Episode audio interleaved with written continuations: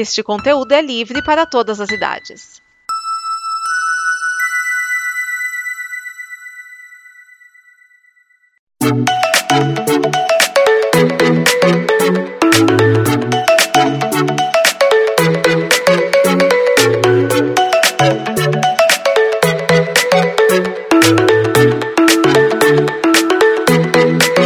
Olá a todos, eu sou Raul Ferreira Gandra e sejam bem-vindos a Um Cineasta em Dois Atos. No ato passado, vimos os erros da 20th Century Fox. No programa de hoje, vamos analisar quatro momentos em que a DC Filmes acertou na mosca com o universo expandido da DC.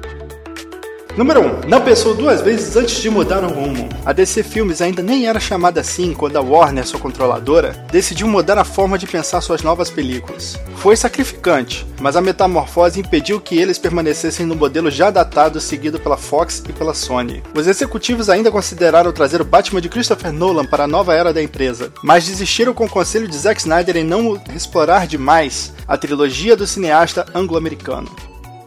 Número 2. Buscou uma identidade própria. Toda a movimentação citada anteriormente teve um óbvio catalisador. A Marvel estava faturando alto com sua reinterpretação dos personagens no cinema. E a DC tem um imenso panteão de super-humanos já conhecidos que não poderiam ficar aprisionados na rotina do filme início, meio e gancho para a sequência. Iniciar o universo expandido é interessante para os negócios e mantém as marcas fortes. Séries de TV poderosas. Há alguns anos, os personagens da DC dominam o cenário de desenhos animados e deram alguns acertos em seriados live action. Mais recentemente, a distinta concorrência emplacou sucessos como Arrow, Supergirl, Flash e Legends of Tomorrow, que conversam entre si, embora as histórias de Kara Zor-El pertençam a um universo alternativo às outras três. Esse sucesso todo tem nome e sobrenome. Greg Berlanti, produtor das quatro séries.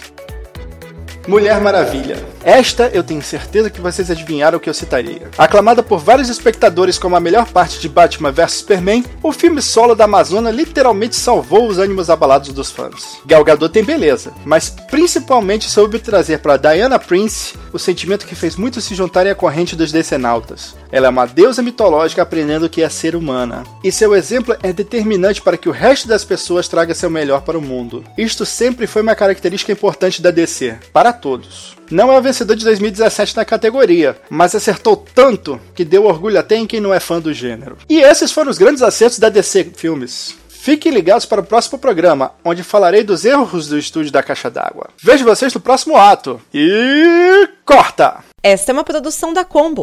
Confira todo o conteúdo do amanhã em nosso site comboconteúdo.com.